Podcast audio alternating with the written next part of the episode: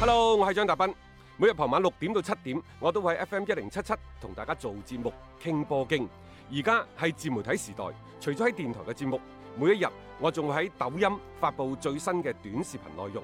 嚟抖音搜索斌哥廣播就可以揾到我啦，記得添加關注啊！另外，歡迎大家關注我嘅微信號碼，方便隨時交流。敲重點，唔係公眾號，係個人號啊！微信號碼係一三四一六三六孖五九八，一三四一六三六孖五九八。隨住琴晚上海上港喺落後一球嘅情況之下，三比一逆轉天津泰達，二零二零中超賽季第一輪嘅賽事全部結束。真係唔容易啊，各位！啊，八場賽事有三十個入波，誒有紅牌，有帽子戲法等等。誒除咗現場嘅氣氛同往年相比係差比較遠之外咧，令到我哋着着想實實咁感覺到就係中超真係翻嚟啦。因為從入波嘅數字啊，從呢一個比賽嘅過程有紅牌有逆轉等等，誒其實真係做得非常之唔錯㗎。係啊尤其你可以計計數，喂，到底呢一個入波嗰度有幾多係國內嘅球員？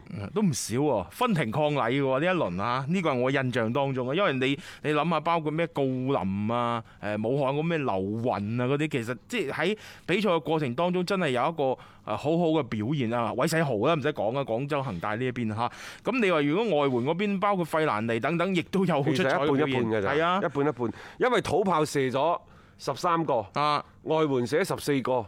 誒、大家話你唔啱啱講誒三十30個個咩？咩點解得廿七個？因為有三個係老。烏龍球啊，唉李松益嗰啲，即係咁咁呢啲就係即係所有嘅元素啊，基本上喺呢一輪嘅中超你都見過晒啦，啊， 即係有一啲嘅好漂亮嘅世界波，亦都有一啲即係好蝦碌嘅烏龍波等啊等，呢、個就係比賽場上面佢該有嘅一啲嘅元素咯。咁喺第一輪呢，都可以話係共嘢一路啊。咁啊，當然啦，就可能外援嘅狀態亦都唔係咁好啊！佢哋呢就翻嚟中超聯賽嘅時間偏晏，有好多呢就可能美國隔離期，又或者過咗隔離期之後嘅狀態又唔係咁好，係啊，所以呢，即係你會先至睇到咩阿萊斯奧啊，仲有北京國安嗰班外援基本上都冇點打啊等等，係啊大家都喺度嚴格咁樣遵守住中超嘅嗰個規則，啊嗯即係所以誒，無論如何嚇，總之就係有呢一個嘅。土炮嘅入波。呢一種嘅情景總係開心嘅。係咁另外呢，就係中超聯賽嘅開賽口號係煥然益新。嗯。誒，從第一輪嘅收視嘅情況嚟睇呢，就真係煥然益新嚇。嗯有高達兩千萬嘅人次係睇咗呢廣州恒大對上海申花嘅揭幕戰。嗯第一日嘅比賽嘅人數突破咗三千萬，話央視嘅轉播嘅收視率係四點六九。嗯。即係。我係都好犀排利第喎二位啊，好犀利㗎！係啊嗯因為只係足球啫，大家要足留球意喎係啊，佢嚇唔係一啲話即係全民都好一定關注嘅一啲項目嚟噶嘛嚇，即係所以可以睇到就係誒中超嘅一個回歸啊，好似喺第一輪嚟講，各方各面都係做得相當之唔錯啊！誒，作為球迷本身嚟講，我覺得有中超開翻呢，我又感覺大家嘅嗰種嘅投入度呢係高咗好多嘅。誒，雖然真係唔可以去現場睇啊，但係通過各大平台嘅一個轉播啦，咁大家都可以去直擊到咧，就係中超嘅賽場可以睇到呢，就係誒十六支球隊啦，佢哋喺比賽場上面嘅一個風貌嘅。啊！誒，琴日咧上一上港三比一就擊敗咗天津泰達。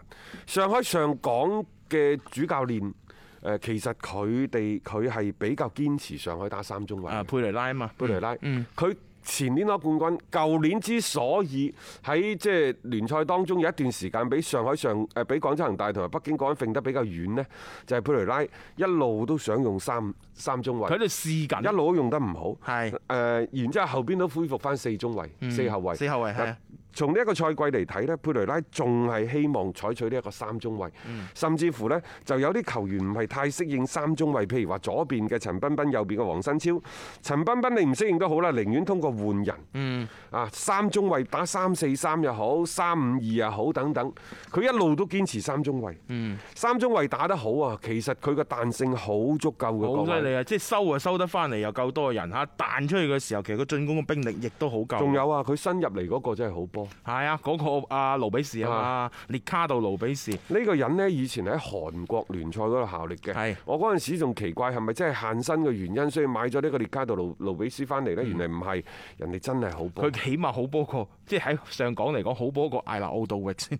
我個人認為啊， 你就呢一個嘅即係球隊嘅嗰個功效啊，同埋咧踢過韓韓職嘅即係前鋒啊，好多時候嚟到我哋中超咧，誒以前都有好多幾好表現嘅前鋒嗯咁啊，嘅。上海上港呢，有兩個消息可以同大家分享下嘅。第一呢，就前上海上港嘅球員武磊，係，佢呢就話誒唔會走嘅，下個係賽季都會留喺愛斯賓圖。嗯，啊踢西乙啊！咯，要呢一個為球隊忠實咁履行完呢，剩翻落嚟嘅合同。嗯啊，即係中國國內嘅球迷呢，就認為啊，武磊都算係有情有義。嗯，啊，但係呢，就愛斯賓奴啲球迷係咪真係咁願意佢留低呢？呢個不得而知㗎。仲有你之所以留喺愛斯賓奴，係咪意味住即係其他啲人係你唔想去定係人哋唔要你呢？啊嚇當然啦，即係呢個我我冇任何嘅意思啊，大家唔好誤解。總之呢，我又覺得。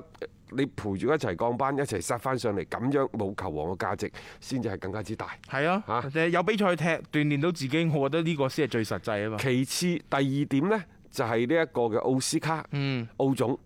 奧總最近呢係接受咗一個嘅專訪嘅，嗯嚇呢一個 CGTN 又係即係我哋呢度啲媒體嚟嗯嘅。好啦，咁喺呢個採訪過程當中，奧斯卡就話自己願意被國足歸化 喎，哈！但係佢係巴西國腳嚟嘅， 所以佢不惜喺呢個採訪當中話：佢話如果國際足聯改規則就好啦。誒 呢佢啲話如果國際足聯改規則呢？係。嘿，我就願意為國足效力。你哋成日都話張達斌識吹水，我邊度識吹 水啊？喺呢一個奧斯卡面前面前，我呢啲邊度算吹水？小巫見大巫 啦佢呢啲連恭維説啊話都已經係啊即係不足以形容啊！嚇！佢話佢係點講啊？佢話中國人都知道我踢波踢得好。咁啊，咁啊係㗎， 呢個真嘅嚇佢話如果中國國家隊需要一個好嘅中場嘅話，我可以幫助佢哋。嗯我中意中國，歸化為中國效力嘅球員，亦都可以攞出好表現嘅。唉，可惜而家國際足聯係啊，規矩唔俾啫嘛，唔係喂我如唔果國制際啊。足聯改規則，我第一個跳出嚟響應。咁樣 high 流量都有啊係嘛？啊呢樣嘢我淨係記得斯卡桑蚊啫， 呢樣嘢 即係佢喺中超呢幾年咧，當然啦，能力啊各方面都係得嘅。咁但係佢亦都賺到好足夠嘅嗰個薪酬啊。奧斯卡呢，佢接受呢番採訪係有原因嘅，因為在此之前呢，佢亦都接受過一啲嘅嗯即係出邊嘅媒體嘅採媒體係訪啊。當其時呢，佢有兩種講法嘅。啊，第一呢，就話誒。我唔係為錢去中國踢 波嘅，啊，嗯我都係為興趣去中國踢波嘅啫。哦，OK，咁然之後呢，俾人噴到呢一面屁。嗯第二次再採訪嗰陣時，佢就講：佢話喂，我趁住後生揾啲錢係咯去養老婆仔女，好正常啫。有咩錯啫？啊！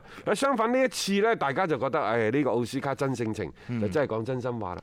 我真係打死都唔信啊！你 你為咗興趣，使唔使嚟中國踢波？你為中國，你為興趣，點解唔翻巴西踢波啫？其實佢當時你雖然佢喺車路士已經冇位啦嚇，但係以佢嘅能力又唔足以話即係一下子就揾第唔到二其啲唔他使講啊，你喺車路士冇位，你啊去韋斯咸有咪冇係有位啊？咯，大倫敦把球會。大把地方你有啊而家啦想去米蘭 AC 米蘭，你去范應啦係。你想去大巴黎，巴黎肯定願意㗎。要㗎要㗎，即係呢肯定要啲都係歐洲嘅一線嘅城市。嗯。咁點解你唔揀呢？要揀嚟即係遙遠的東方啊咧？對於佢嚟講嚇，當然呢個係有一個足夠嘅嗰個吸引力先啦。即係唔單止係球隊有咁樣嘅遠見， 亦都最主要係嗰、個嚇、啊報酬係夠高啊。我同你講啊，其實係可以諗㗎。嗯，因為國際足聯呢，佢就係唔俾你以球員身份去註冊啫。但係奧斯卡係咩人啊？各位，奧斯卡係奧斯卡總，人哋上海上港俱樂部嘅副總經理。幾、時中國足球協會、中國支隊足球隊整個中國支隊有限公司，你再任命奧斯卡做副總 經理，咁可唔可以上去踢下波啊？可唔可以有機會捐下國際足聯嘅控制？因為從嚟都未試過有球員兼任俱樂部嘅副總經理嘅，除非佢退役之後呢。 可唔可以咁奇葩嘅做法都可以俾中國足球就已經係人哋代表過其他國家打國家隊嘅賽事嘅啊，亦都唔可以再代表中國隊去打比賽嗰啲球員嚟一條嘅獨辟蹊徑之路呢？誒，不妨去暢想一下嚇。啊